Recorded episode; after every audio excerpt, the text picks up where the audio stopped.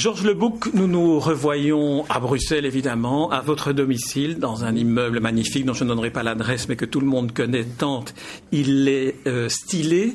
Et euh, on, se voit à l'occasion de la parution chez Spirou de la version bruxellaire du journal d'un ingénu, Spirou, le journal d'un ingénu, qui se dit en bruxellois le journal d'un slumekadei. Mais vous le prononcerez à votre façon. Non, mais c'est déjà très différent. Parce qu'un ingénu, qu'est-ce que c'est? Bah, C'est l'ingénu de, Voltaire, c'est tout ce qu'on veut.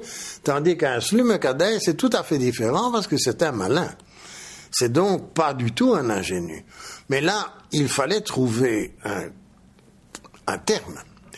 Or, le bruxellois est une langue très terre à terre. Donc, essayer de trouver un terme abstrait du style ingénu, c'est peine perdue d'avance. D'où euh, une véritable distorsion du sens, mais qui passe comme une lettre à la poste, parce que évidemment, si on avait dit journal d'un ingénu que ça aurait été bizarre. Tandis que sur le Macadais, tout le monde a compris qu'on est d'office dans le bruxellois. Mais est-ce que ce n'est pas un peu le, le, piège euh, dans lequel pourrait tomber un traducteur moins averti que vous, euh, qui serait de, de transformer, de, de, flamandiser la prononciation des fins de mots français? Ça, c'est un piège dans lequel vous, vous ne tombez pas. Ben, C'est-à-dire que, effectivement, et ici, je tiens à mettre tout de suite les choses au point ce n'est pas une œuvre personnelle, c'est pratiquement ma première œuvre en collaboration. En réalité, c'est mon deuxième travail du genre pour la firme Dupuis. Le premier était beaucoup plus simple parce que, primo, il y avait moins de bulles, donc ça, ça simplifiait le travail. Et en plus, c'était ça, allait. je, suis entré là-dedans sans problème. Rappelons que le premier s'appelait le Groom vert de gris, qui est devenu le Castard des Marolles. Exactement, et qui est de Yann et Schwartz. Superbe hommage, magnifique dessin, graphisme parfait, avec un Yann qui en plus connaît l'histoire, puisque c'est sa passion de parler de la Deuxième Guerre mondiale. Ça, c'est une première chose. Donc là, j'ai, je suis entré là-dedans très très facilement. Celui-ci, je me suis rendu compte que c'était beaucoup, beaucoup plus difficile et donc, j'ai rencontré il y a un an et demi à peu près un certain Dominique Dogny, qui est bibliothécaire en chef euh, à Saint-Josse, qui connaît le bruxellois comme père et mère, et qui a vraiment, qui m'a aidé. Et c'est un travail en collaboration, mais c'est plus qu'une collaboration en ce sens qu'on a travaillé chacun séparément et on faisait nos versions. Et puis on les confrontait exactement comme l'ont fait Boileau et Narce-Jacques dans tous leurs romans, et on gardait ce qu'il y avait de meilleur. Très objectivement, ah, ça je trouve c'est mieux, ah non, là franchement je dirais pas ça. Et c'est ainsi qu'on est arrivé au résultat. Mais, je vous dis tout de suite, il a travaillé autant que moi, sinon plus. Très bien, voilà. Ceci, ceci est, une mise au point, tout à fait à laquelle je tenais énormément et qui vous fait honneur d'ailleurs.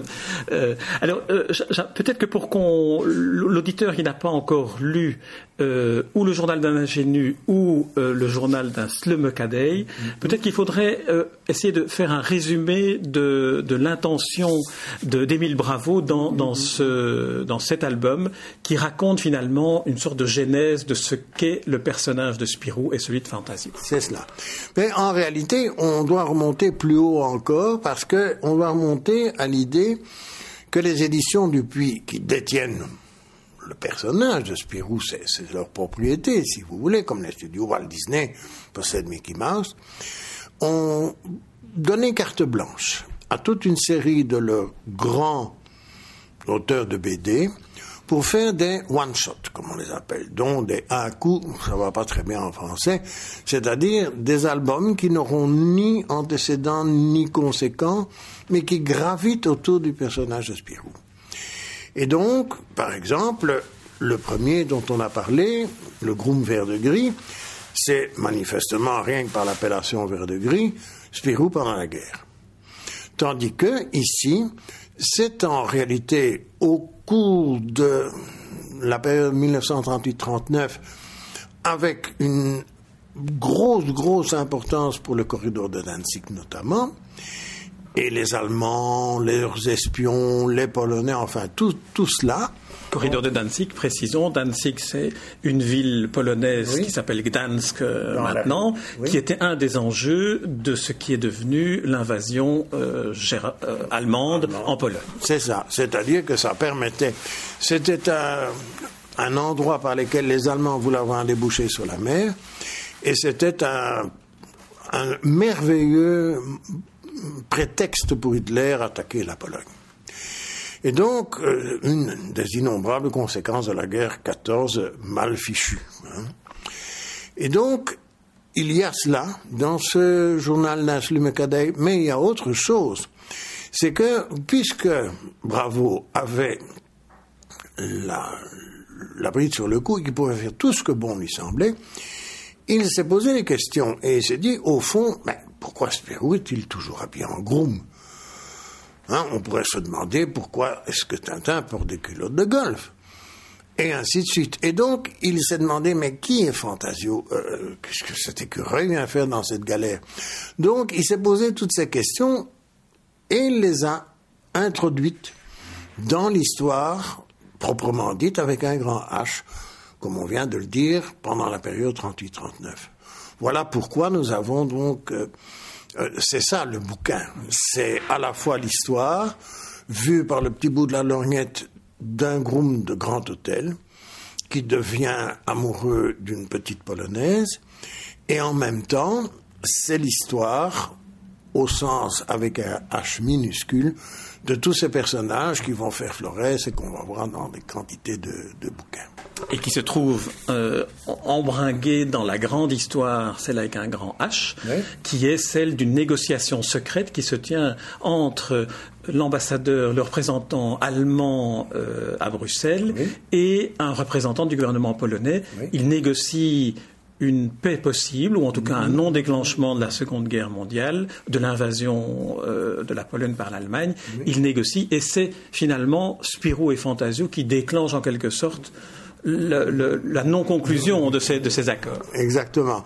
Donc, euh, c'est euh, c'est essayer de mêler des personnages et finalement, c'est presque essayer de trouver un équivalent pour ce, cette partie des anté-conflits, si on peut les appeler, euh, antérieurs à la Deuxième Guerre mondiale, exactement comme la, fameuse conférence dont revient Daladier et Chamberlain, les fameux accords de Munich où ils se sont fait entuber dans, les grandes, dans les grandes largeurs. Alors voilà pour le contexte. Maintenant venons-en à la version bruxellaire de euh, cet euh, album, de ce one-shot de Émile Bravo. Euh, comment, ma première question serait comment définiriez-vous ce qu'est le bruxellaire S'il fallait lui donner disons, deux ou trois caractéristiques propres qui font qu'il est une, langue qui n'est ni le français, ni le flamand, ni, ni une autre langue Mais d'abord, c'est un dialecte à part entière qui euh, non seulement se parle parce qu'il se parle encore à Bruxelles, mais va jusqu'à Malines. Il correspond en réalité à ce qu'on appelle le Brabançon. Euh, pour certains, c'est même une langue à part entière, au même titre qu'on pourrait dire que tel Plattdeutsch est une langue à part entière. Donc, euh, c'est la frontière très difficile à percevoir entre langue, dialecte, patois. C'est très difficile.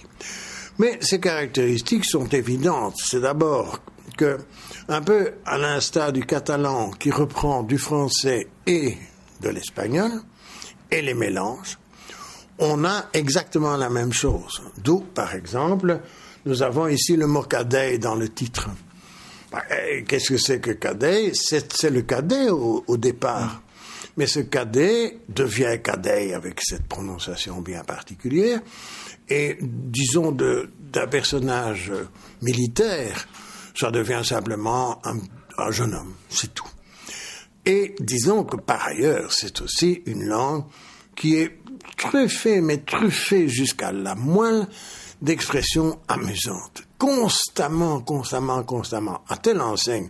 Je le dis, mais il faut le prendre avec ma modestie. Notre version est beaucoup plus comique que la version de Bravo. Ça peut avoir l'air très vaniteux de dire ça, mais non, cela ne tient pas à nous, ça tient au fait que le bruxellois est infiniment plus comique que le français académique, disons. Et alors aussi, ça je vous le disais en commençant, c'est aussi une langue très plate. Ça, il faut le reconnaître. Elle est non seulement plate quand on l'entend, mais elle est aussi plate par ce qu'elle dit. Alors justement, ici, je ne résiste pas au plaisir. Ne résistez pas. De, de faire une juxtalinéaire, ça fait très, ça fait très latin.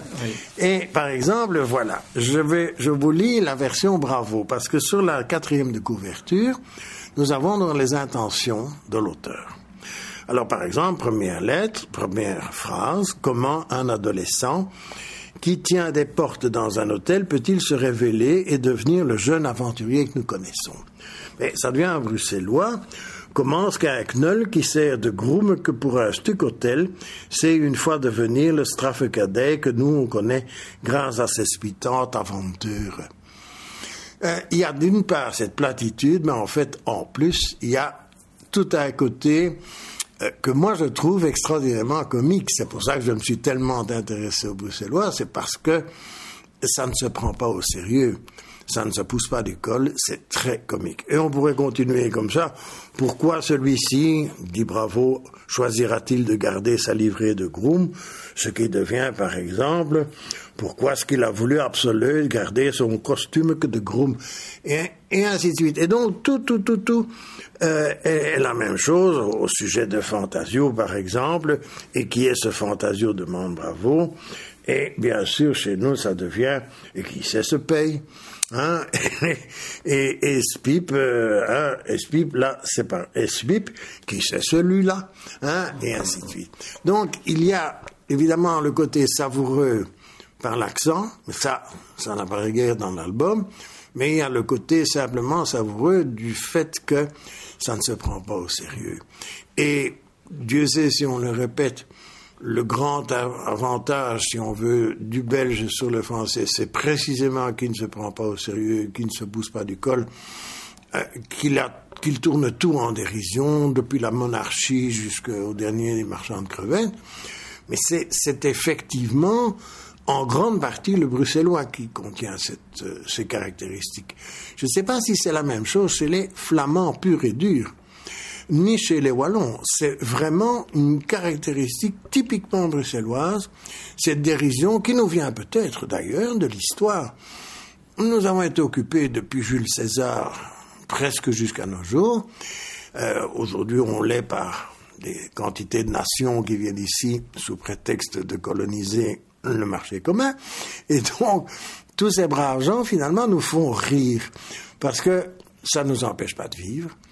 Euh, et même de bien vivre, et ils ont beau essayer de nous enquiquiner par tous les moyens, on sait bien qu'un jour ou l'autre, ils partiront. Je ne souhaite pas que les communautés s'en aillent, hein, parce que ça nous enrichit, mais sinon, il faut bien reconnaître que il y a eu de la dérision, par exemple, pendant la Deuxième Guerre mondiale, et ça, c'est quand même un état d'esprit extraordinaire.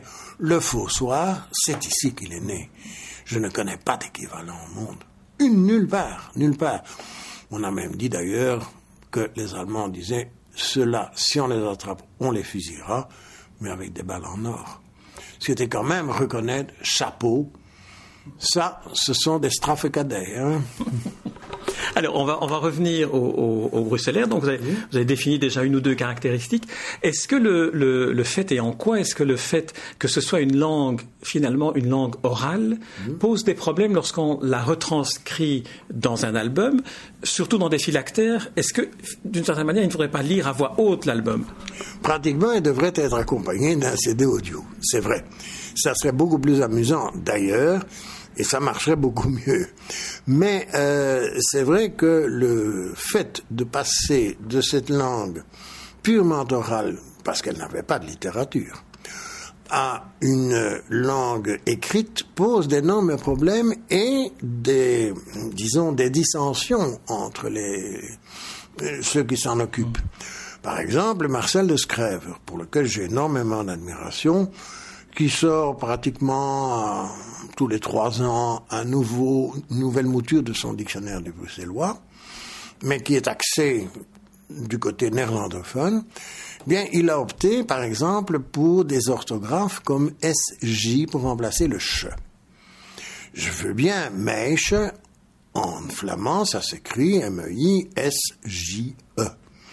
Mais à partir du moment où on voit qu'un chat, par exemple, si, hein, je, prends le mot chat, je prendrais n'importe quoi d'autre, s'écrit S-J-A, on se dit, mais qu'est-ce que ça veut dire, ce machin? C'est de, l'arabe ou du tongouz Donc, en définitive, vous voyez, moi j'opte pour une version qu'on pourrait dire middelmatig, donc intermédiaire, qui est celle de pratiquement tous les grands qui ont écrit en bruxellois, mais en étant francophones.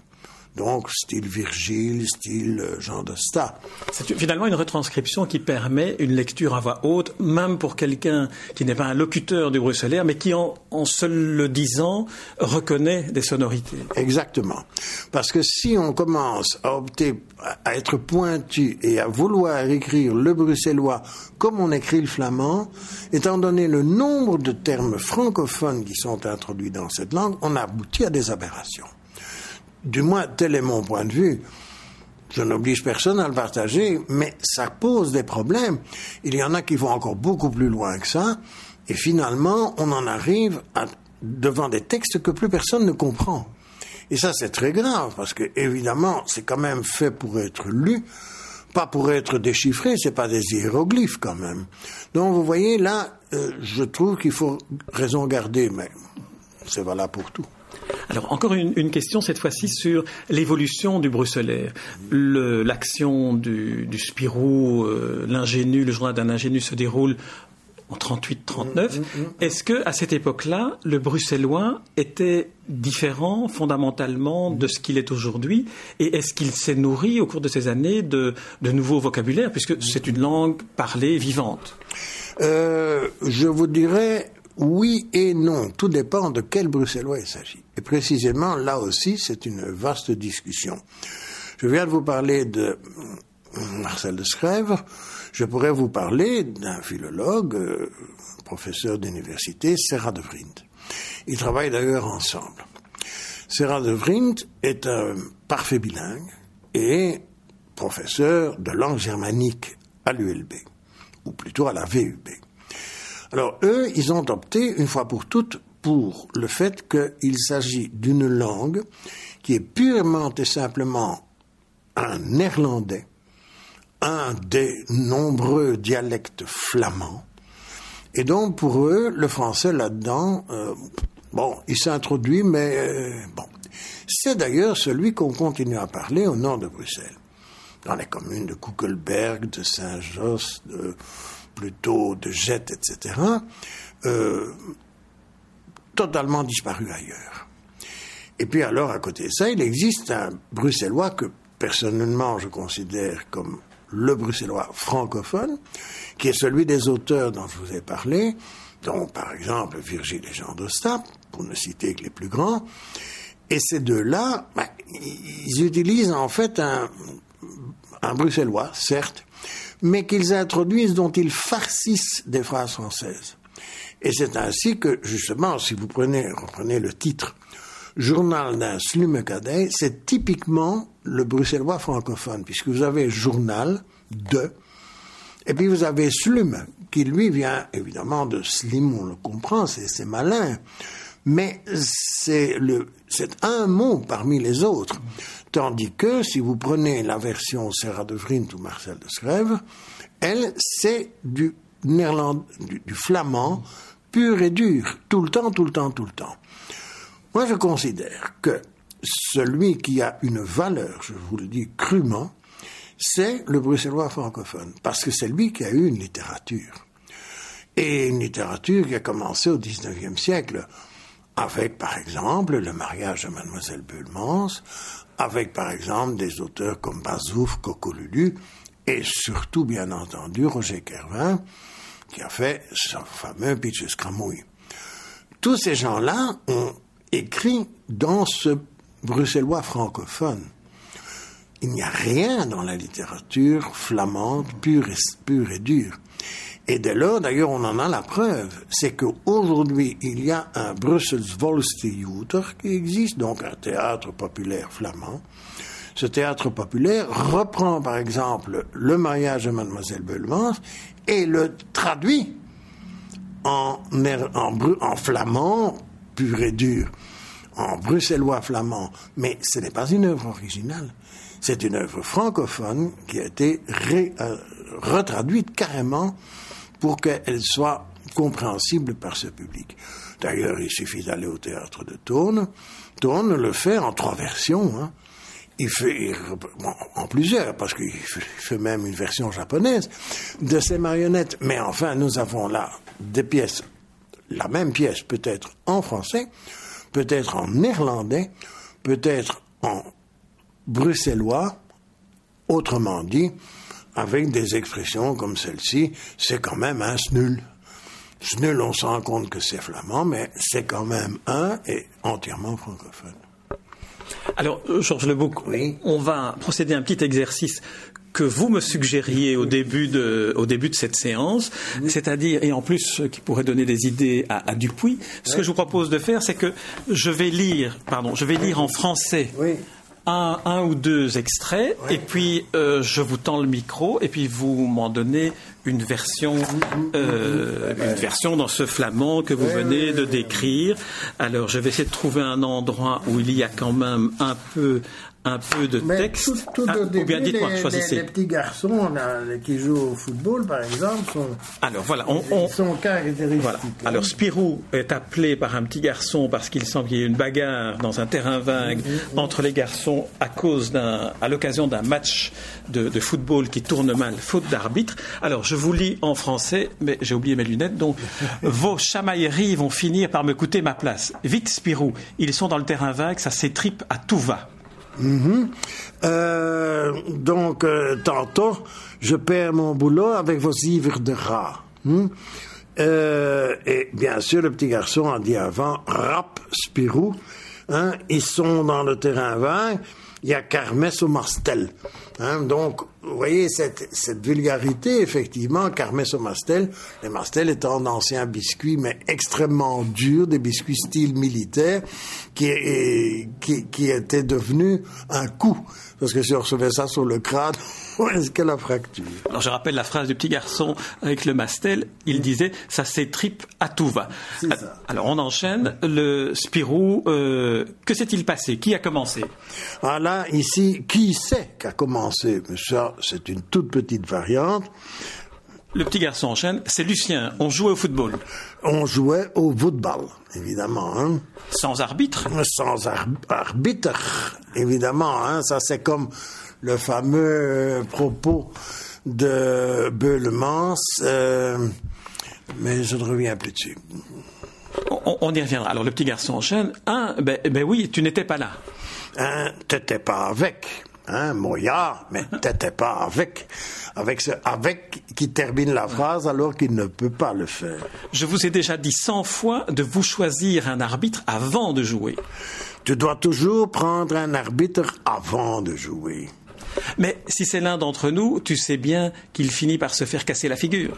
Ça, je sais, mais si c'est un quête, bonjour les ramelings, hein alors Spirou euh, franchit la palissade du terrain vague et s'exclame Mon Dieu, quel champ de bataille Oui, Jésus God, quel ring de boxe hein, Jésus God qui est évidemment Dieu Jésus. Hein Ça suffit.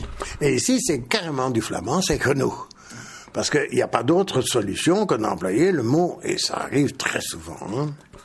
Oh, c'est Spirou, Spirou, ah oui, tiens. Oui, t'es Spirou, Spirou, tiens, oui. Salut Spirou. Wow, ça va Spirou? Spirou. Euh, salut Spirou. Wow, ça va Spirou. Parce que c'est un petit espagnol et il a un feu, un feu sur la langue. C'est vrai. Alors, euh, l'Aspirou intervient plus longuement. Les gars, je ne sais je ne suis pas vraiment, je ne suis vraiment pas content. Vous vous comportez comme des voyous. Oui, là, ça nécessiterait vraiment une explication. Cameroches, évidemment, ça, en Bruxelles, tout le monde est Cameroute. Hein, on vient encore de le voir avec la plantation du Meiboom. Vous êtes plus pire, ça c'est très bruxellois aussi, que des Wurvectors. Et ça c'est intéressant parce qu'un Wurvector, c'est celui qui vecte, donc qui se bat, qui combat, mais Weur devant.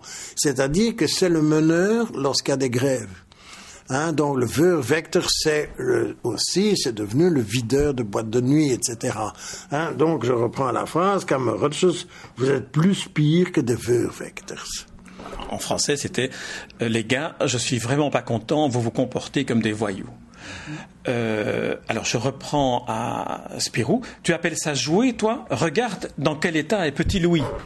T'appelles ça jouer T'as vu Louis hein Évidemment, Petit Louis va devenir le diminutif de Louis, donc Louis. Mais il va bien. Ça fait n'a rien. Ça fait n'a rien. Ça, c'est très, très bruxellois également. Hein. Ça ne fait rien devient ça fait n'a rien. Hein. Ça fait n'a rien. On prend la case suivante. Lucien, il paraît que c'est toi qui es à l'origine de la bagarre. Lucien, c'est encore une fois toi qui as commencé. Alors, case suivante.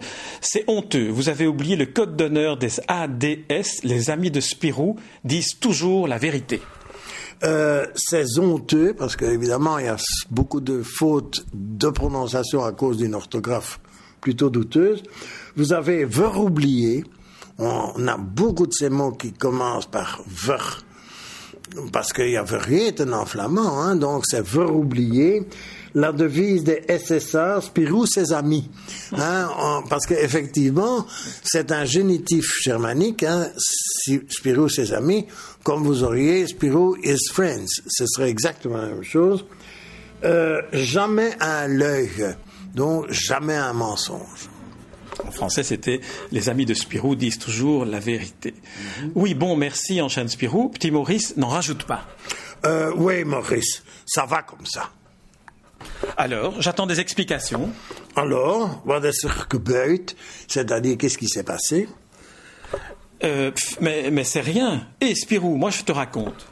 Euh, nix que, ça fait n'a rien, hein? Nix que, donc petit rien, si on peut dire. Et l'autre gosse dit, moi je sais expliquer. Hein? Donc autant il y a parfois des vers qui s'ajoutent. Ici, au contraire, on a oublié le début de expliquer. Alors, je peux une fois expliquer. Intervient un, troisième larron parmi l'équipe de football qui s'exclame C'est parce que je l'ai dribblé. Alors, il m'a traité de gros fils de sale communiste. J'ai euh, dribblé celui-là. Et il m'a dit que j'étais un dick fils de vous, le communiste. Il enchaîne Oui, ben toi, t'es qu'un fils de fasciste, rexiste pourri. Oui. Euh, et toi, t'es qu'un fils de rote fasciste rexiste. On voit ici qu'on entre dans le contexte historique, évidemment, avec euh, le petit espagnol, les communistes et, et, en plus le ici le rexiste parce que nous sommes en Belgique et évidemment, bon, euh, ceci, euh, ça sera, ça nécessiterait une note pour les Français parce que il y a peu de chances qu'ils puissent comprendre ce que veut dire rexiste, surtout 70 ans plus tard. Euh, on va terminer avec la, longue réplique de la case suivante, la première case de la deuxième ligne. Qu'est-ce que vous racontez? Laissez vos parents tranquilles, ce qu'ils pensent ne nous regarde pas. Vous êtes venu faire une partie de foot, oui ou non? Euh, Qu'est-ce que c'est Qu'est-ce que c'est pour un stud Laissez une fois vos parents tranquilles. Ça sont pas vos affaires. Vous êtes venu pour jouer au foot, ya of nee. Voilà, Georges Lebouc, je propose qu'on arrête là cette euh, lecture à deux voix. Peut-être que ça donnera l'envie à Dupuis d'en faire une vraie version radiophonique. Euh, comme d'habitude, euh, je vous remercie pour l'entretien. C'est moi, c'est moi. Voilà, et comme d'habitude, vous dites que c'est vous. voilà, très bien. Alors, en fait, avant de conclure cet entretien, j'aimerais venir à la première question que j'avais préparée, que vous m'avez évidemment empêché de poser en embrayant directement, comme d'habitude. Alors, pour une fois, j'ai préparé cette interview en jetant un coup d'œil attentif sur votre blog et je découvre que euh, Georges Lebouc a été pianiste de jazz, réparateur de criques hydrauliques, ouvrier agricole, représentant de commerce et employé de librairie. Avant d'être licencié par l'Université de Bruxelles, et là il y a un jeu de mots, j'imagine, vous avez été diplômé et non pas mis à la porte d'eux. Mais surtout, je lis que vous avez produit, réalisé et distribué une dizaine de courts-métrages, mm-hmm. dont Anna la Bonne d'après Cocteau et Le châle de Marie Dudon d'après Simenon. Où sont ces courts-métrages? Ces courts-métrages sont tout simplement à la, cinémathèque. Autrement dit, je les ai euh, réalisés grâce à la gentillesse euh, de Simenon, d'une part, de Cocteau aussi bien sûr. Euh, Cocteau étant mort, ça n'a pas posé le moindre problème. Simenon était vivant et j'ai eu une petite correspondance avec lui. Je suis d'ailleurs on ne peut plus fier de posséder également son chef-d'œuvre, c'est-à-dire Pédigré, euh, avec une dédicace à mon nom que j'ai obtenu par euh, le truchement d'un ami, Simon étant très heureux que quelqu'un possède l'édition originale de Pédigré. Mais avec une gentillesse extrême, il m'a suffi de lui écrire pour obtenir immédiatement les droits de faire ce court métrage sans aucune compensation financière, avec une seule petite euh, nuance, c'est-à-dire à condition que ce ne soit pas un long métrage. Mais il s'agit d'une nouvelle, remarquable nouvelle d'ailleurs, puisque c'est l'histoire d'une femme qui voit un meurtre se commettre par sa fenêtre, qui euh, s'imagine qu'elle va pouvoir en tirer monts et merveilles, et un peu à la façon de Perrette et du lait, est déjà en train de rêver, jusqu'au moment où elle s'aperçoit qu'on a incinéré les cadavres et que, bien entendu, les traces d'empoisonnement auront complètement disparu. C'est une nouvelle euh, brève, mais clean, tout à fait euh, sans bavure. Elle est parfaite, alors que Simon n'est pas très fort dans la nouvelle. Il est, autant il, il est à son aise dans le domaine du roman, autant il est contraint, une fois qu'il commence la nouvelle, c'est un format qui ne lui convient pas. Mais Anna la Bonne, pour moi, euh, pas Anna la Bonne, excusez-moi, le Charles de Marie Dudon est vraiment tout à fait, tout à fait parfait. Et disons que j'ai bénéficié d'un subside du ministère de la Culture qui m'a permis de faire un film tout à fait professionnel, de même qu'Anna la Bonne d'ailleurs. Et en réalité, ce film a eu une diffusion, mais celle qui accompagne les longs métrages, on ne peut pas en avoir d'autres évidemment.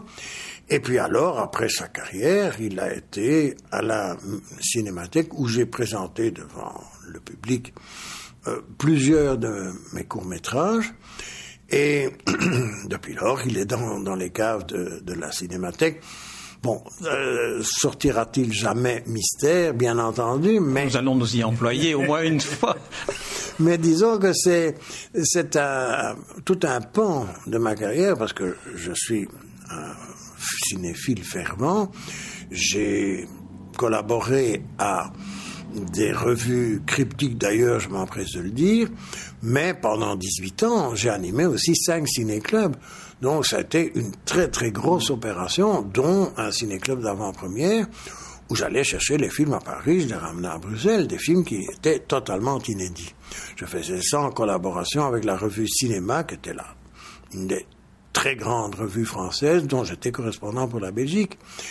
Et en réalité, euh, toutes ces activités ont évidemment été fortement entravées par l'apparition de la télévision. Et quand j'ai vu que moi qui étais habitué à faire des séances devant 500 personnes, je me suis retrouvé avec euh, des portions congrues. Une fois que j'ai vu un fléchissement, euh, j'ai cessé mes activités euh, de ciné-club et puis de proche en proche. Mais je tiens quand même, parce que vous aimez rire, je tiens quand même à vous dire quelque chose. Il se fait que, parmi les films qu'on m'a envoyé voir, il y avait des films inouïs, hein, de mauvaise qualité, mais je les voyais parce qu'on m'envoyait voir de tout. Et bien sûr, je faisais des critiques. Et on m'envoie voir un film américain absolument mauvais. Mais là-dedans, il y a une personne qui me frappe. Elle a manifestement du tempérament. C'est la fille de John Voight. Je lis ça dans le pressbook, donc dans le petit ouvrage de presse, le dossier de presse qu'on reçoit quand on va voir une vision de presse. Et je me dis, celle-là, elle va faire une carrière. C'est incroyable, elle a du tempérament. Et effectivement, j'écris ça noir sur blanc. Il s'agissait d'Angelina Jolie. Jusque-là, pas de mystère. Oui, mais comme aujourd'hui il n'y a plus rien qui soit mystérieux, il y a quelqu'un, je ne sais pas qui, qui est allé exhumer cette revue cryptique faite à Couvain, qui a découvert que j'avais écrit cette phrase et qui me présente sur Internet comme le découvreur d'Angelina Jolie. Ce qui me fait hurler de rire parce que, notez bien que c'est vrai que je ne me suis pas trompé.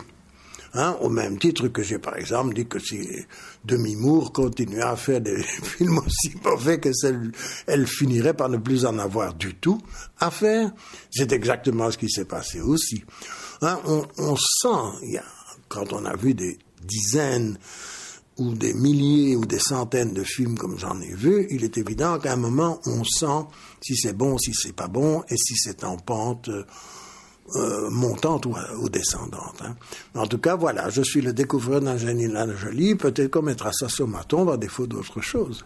Je vois que le téléphone est toujours libre pour un coup de fil de Hollywood, le cas échéant, si jamais Angelina Jolie tombe sur la page internet qui vous concerne. Mais vous, vous dites que vous avez réalisé une dizaine de courts-métrages. Les, les, autres, c'est quoi? C'est aussi des adaptations? Non, non, oui, les autres, euh, ça, cela vient d'une euh, raison bien simple.